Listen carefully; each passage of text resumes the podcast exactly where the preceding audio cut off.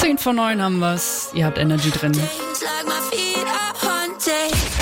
Energy. Meine gute Nachricht, die kommt heute Morgen aus Schorndorf. Da gibt's nämlich ab sofort auch eine Vesperkirche. Da können bedürftige Menschen äh, sich für einen kleinen Preis was zu essen kaufen.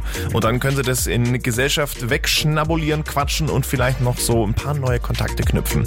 Das Martin-Luther-Haus, wo das stattfindet in Schorndorf, das öffnet täglich von 11.15 Uhr bis 14 Uhr und Essen gibt's von 12 Uhr bis Viertel nach eins.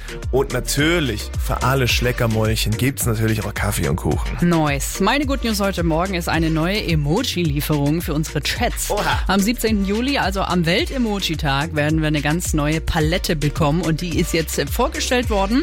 Im Bereich Lebensmittel gibt's dann endlich Pilze, nicht nur diesen Fliegenpilz. Stimmt. Und Limetten. Für alle Harry Potter-Fans kommt ein Phönix und bei den klassischen Smileys sind Gesichter geplant, die in alle Richtungen den Kopf schütteln können. Aha. Weitere Highlights, ähm, eine neue genderneutrale Familienkonstellation, also mehrere. Ja. Und äh, Personen, die nicht nur nach links, sondern auch nach rechts gerichtet sein werden. Ach, okay, ja.